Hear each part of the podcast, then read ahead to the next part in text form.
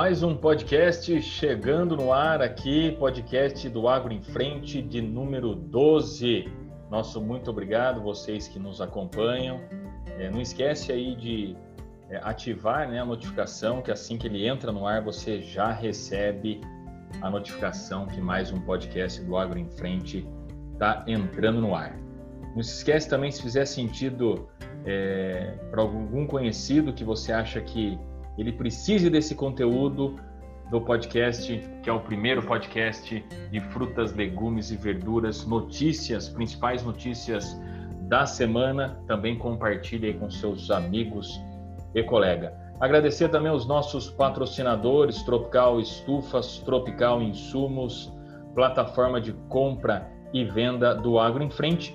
E você que tem uma empresa do segmento agro que queira também patrocinar essa causa do podcast Agro em Frente. Agora também ele está sendo compartilhado pelo YouTube, pelo canal Guga Rios. Também entre em contato com a gente, que a sua empresa também pode patrocinar essa causa, que é o primeiro podcast do Brasil em levar conteúdos do segmento de frutas, legumes e verduras. Para quem não me conhece, eu sou o Guga Rios, idealizador do projeto que temos aí como missão levar semanalmente conteúdos notícias e sempre uma matéria em pauta. E a matéria em pauta hoje nós vamos falar sobre a importância da luminosidade do cultivo protegido. É, então vamos lá para o nosso giro semanal, giro semanal de notícias do mercado. A gente começa pelo acompanhamento de comercialização pela Conab, Companhia Nacional de Abastecimento. E a Conab indicou nessa semana, e a semana a gente fala semana de 24 a 31, é, é, é, desculpa, a gente entra aí de 26 a 3, né? Então a gente pega finalzinho de setembro e comecinho de outubro.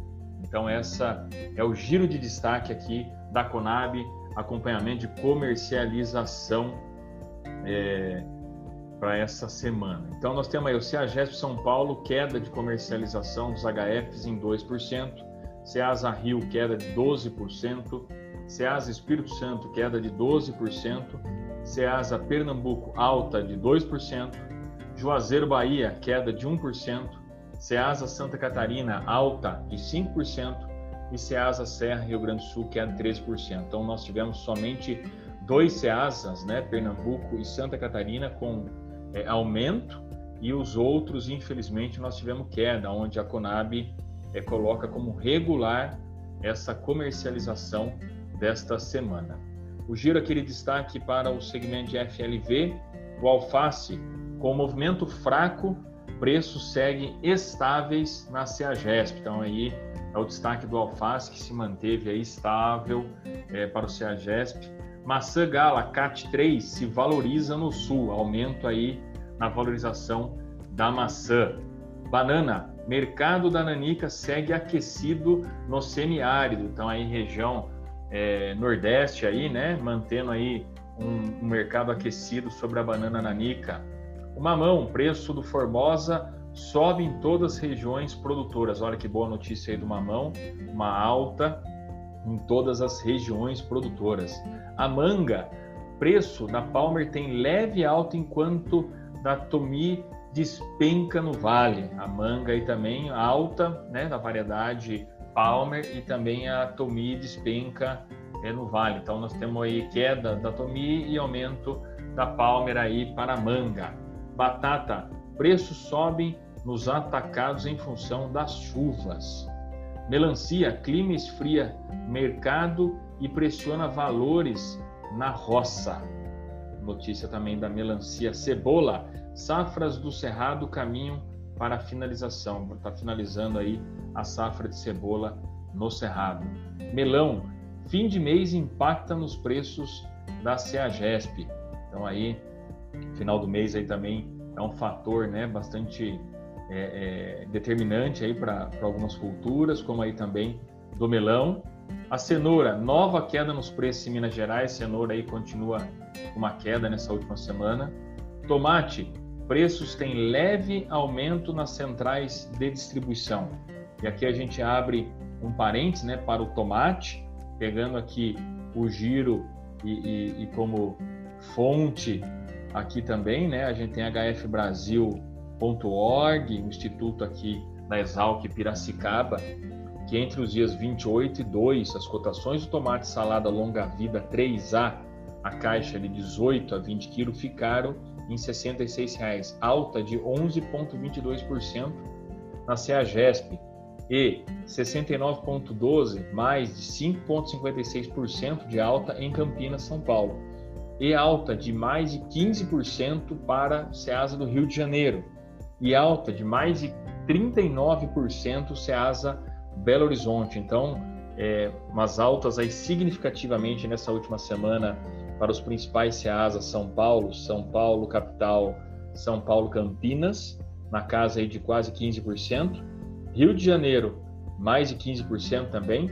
E Belo Horizonte é um estouro né, de mais de 39%.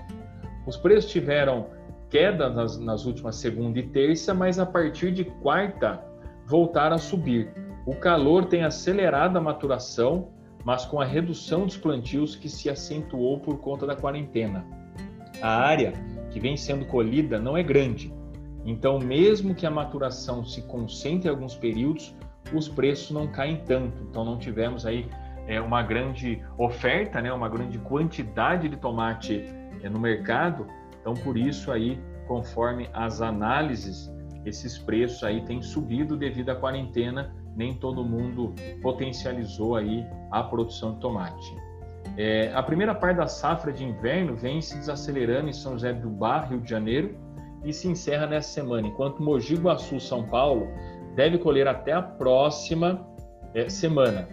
Italcara, Rio de Janeiro, Pará de Minas, Minas Gerais, Pimenta, Minas Gerais, Venda Nova do Imigrante, Espírito Santo, e encerra até o final de outubro. A oferta da segunda parte de safra de inverno em Sumaré ainda está baixa, mas se intensificará a partir do dia 10 de outubro. Batido Alferes, Rio de Janeiro, por sua vez, deve ter o pico de colheita esse mês, então a maior concentração aí para Pati de Alferes. O cenário para o decorrer do mês é incerto, já que com a redução dos cultivos a tendência é que a oferta não aumente muito, porém, com o calor está muito intenso, uma maturação mais acelerada pode ocorrer. E com isso, os preços podem ter quedas mais expressivas, como também podem ter altas expressivas. Então, o cenário é incerto porque a quantidade né, de tomate, conforme os estudos e análises, não está é tão forte quanto 2019, devido ao período de quarentena, período de pandemia. Nem todo mundo é, colocou aí em produção né, uma área de 2019, então é, tem é, estudos que áreas é, para 2020 foram menores, então, e tem aí uma onda de, de calor chegando, né? A gente já começa aí primavera, primavera-verão, isso sobe as temperaturas, que a maturação também acaba acelerando esse conceito. O que aí os valores para a próxima semana é um pouco incerto devido aí à demanda, demanda do consumidor, da dona de casa, dos restaurantes, dos hotéis, é, da parte aí de hotelaria também, muita coisa já está voltando, né, para um, uma normalidade aí um pouco mais diferente, mas já vem vindo aí um cenário já de é, expressiva demanda e retorno também a essa é, restaurante, é, hotéis e também algumas viagens de férias também. O pessoal começa já mini férias, né? Começa a sair também aí de casa para é, respirar um pouco, né? E respirar, lógico, no bom sentido dessa é, é, quarentena que muitos aí ficaram é, praticamente fechado dentro de casa. Lógico, tomando sempre cuidado que o vírus ele existe, o vírus está aí, a gente tem que tomar cuidado com a saúde e seguir com todas as seguranças aí de sanidade de todo mundo, né? Muito cuidado, máscara, álcool em gel, distanciamento, vamos tomar cuidado, minha gente, porque é, não é brincadeira não esse vírus. O citros teve aí em final de mês o mercado de citros é mais calmo, tranquilo, estável. Uva Niagara fecha a semana valorizada. Então aqui foi o giro do FLV, dando sequência aqui no giro das principais notícias é, do agro, é, do Ministério da Agricultura, Pecuária e Abastecimento, a MAP, é, a MAPA, desculpa, temos aí, mapa identifica recebimento de pacotes de sementes não solicitadas em 23 estados no DF. Então, isso foi assunto aí, um assunto bem relevante essa última semana, onde o Ministério da Agricultura e as mídias bateram muito forte. Eu até coloquei também um post é, no meu Instagram, Guga Rios é, 17, sobre esse tema aí de semente chegando no Brasil é, sem pedido né, do destinatário. Então, muita surpresa, às vezes você chega na sua casa, um pacotinho, um pacotinho vindo da China é, sem pedido do destinatário. Então, o Ministério da Agricultura já identificou que 23 estados receberam, inclusive o Distrito Federal. Então, o Ministério da Agricultura, Pecuária e Abastecimento, a MAPA, informa que até o momento foram, foram confirmados 199 pacotes de sementes não solicitados para 23 estados e no Distrito Federais. Todos os pacotes foram originais né, de países asiáticos como China, Malásia e Hong Kong. Então, 23 estados mais Distrito Federal receberam esses pacotes. E a orientação do Ministério da Agricultura é que as pessoas não abram os pacotes, sementes não solicitados e recebidos pelos Correios até o momento, não é possível apontar os riscos envolvidos. Ainda não se sabe, é muito incerto. Desta forma, o pacote não deve ser descartado no lixo a fim de evitar contato da semente com o solo e sua germinação. As sementes também não devem ser plantadas, pois ainda não são conclusivos estudos sobre os riscos. O material está sendo enviado para o Laboratório Federal de Defesa Agropecuária de Goiânia, referência no assunto, onde serão realizadas análises para verificar eventuais riscos à saúde humana, à produção agrícola brasileira ou ao meio ambiente. Então, pessoal, fica aí o destaque né, da semana sobre esses pacotes de semente que estão sendo, é, algumas pessoas estão sendo é, recebidas, né, estão, chegando até elas. Então, qual é a recomendação do Ministério da Agricultura? Não, é, não abrir, lógico, tem que abrir para ver o que é, mas não produzir não colocar é, em solo, não jogar no lixo. Procure um órgão do Ministério da Agricultura mais próximo e entregue a eles que vão é, ser, estão sendo feitas né, análises sobre esse material e quais são os riscos que ele podem ocorrer. Pode ser que não é, não, não esteja risco nenhum, né? A gente não se sabe qual é a ação aí é, desses materiais vindo da China, para que que é, para que que serve, o que eles estão querendo com isso. Estão sendo feitos também análises estudos sobre isso, mas o ponto é, não descarte de forma convencional. Envie, leve até um órgão do Ministério da Agricultura mais próximo, entregue para eles que os estudos estão sendo feitos. Muito cuidado com isso, né? A gente não sabe qual é a origem disso, que isso pode ocorrer com a nossa agricultura, com a nossa sanidade. É, isso é uma preocupação de todos que nós temos que ter. E a nossa matéria de pauta de hoje, nós estamos entrando aí numa onda intensa já de calor. Essa semana aí tivemos a partir de quarta-feira as regiões batendo aí 40 graus e algumas regiões até é mais de 40 graus. Então, qual é o ponto? É, o ponto é, para o cultivo protegido, a luminosidade da planta ela é muito importante. A planta ela precisa de luz. Você tem que entender que nessa época de altas temperaturas, há necessidade, há necessidade do manejo da luz. Do manejo da luz para diferentes tipos de cultivo, para o cultivo protegido. Então, se você tem uma estufa, se você tem aí uma produção em telado, se você tem um campo aberto, temos que entender que agora a intensidade de luminosidade devido às altas temperaturas ela sobe e isso automaticamente, claro, a sua produção também sofre com isso, com a luminosidade e com as altas temperaturas que a primavera-verão vem chegando e impacta diretamente na sua produção, impacta diretamente na sua cultura, no seu manejo e no seu produto final.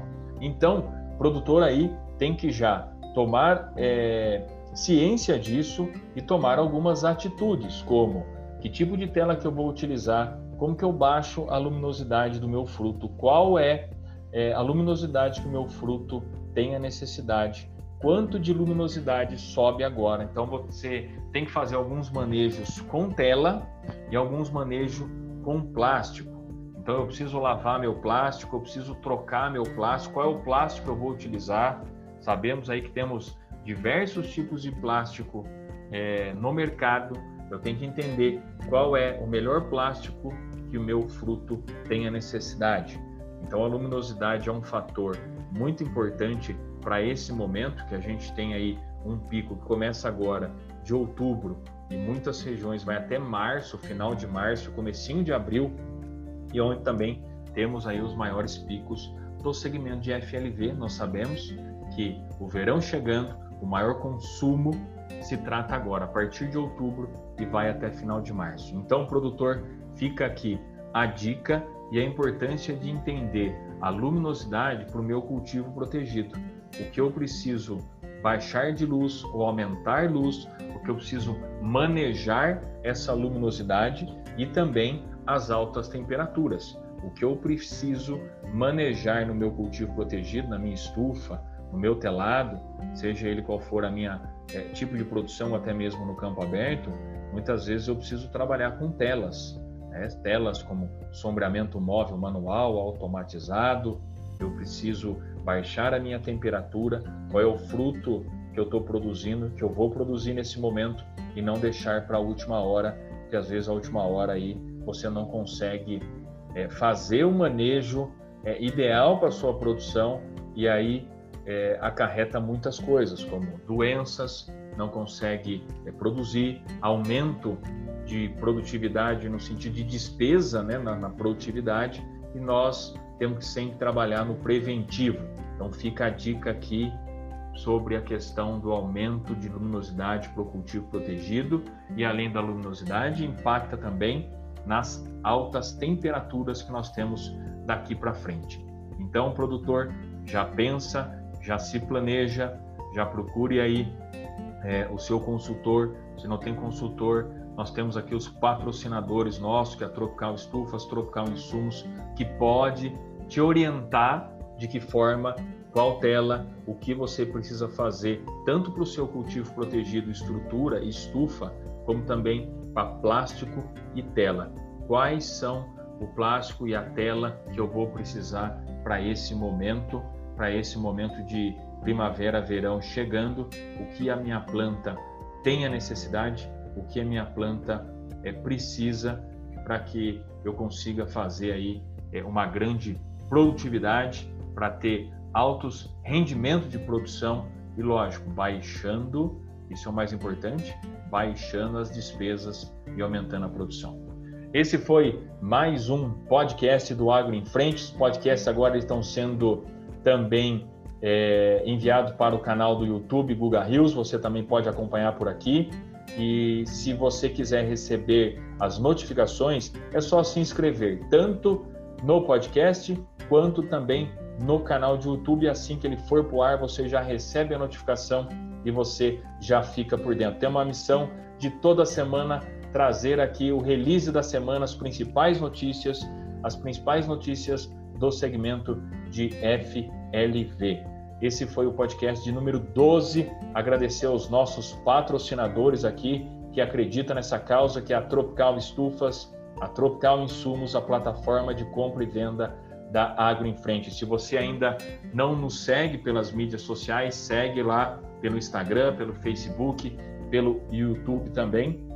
E não esquece de se inscrever também no canal do podcast do Agro em Frente e se inscrever também no é, YouTube Guga Rios, que também está sendo é, enviado para lá e você pode assistir e ouvir nesses, nesses dois canais. Agradecer mais uma vez a você que nos acompanha, que a nossa audiência tem crescido a cada semana. Obrigado por você tem acreditado, se está fazendo sentido para você, se faz sentido e você identifica que pode fazer sentido toda essa sequência de notícias para o seu amigo, para o seu colega, compartilha com ele, envia para ele, fale desta desse canal né, de informações semanalmente. Nosso muito obrigado, agradecer novamente aos nossos patrocinadores e você que tem uma empresa do segmento agro e queira patrocinar também essa causa, entre em contato com a gente. Você também pode ser um patrocinador do podcast Agro em Frente, que também está sendo republicado pelo canal do YouTube desde a semana passada. Esse foi o podcast de número 12. Nosso muito obrigado. A gente se vê na próxima semana. Muito obrigado, paz e saúde para todo mundo. Se cuide, não vamos esquecer de utilizar máscara, álcool em gel e o distanciamento. Muito obrigado, pessoal. Até a próxima semana.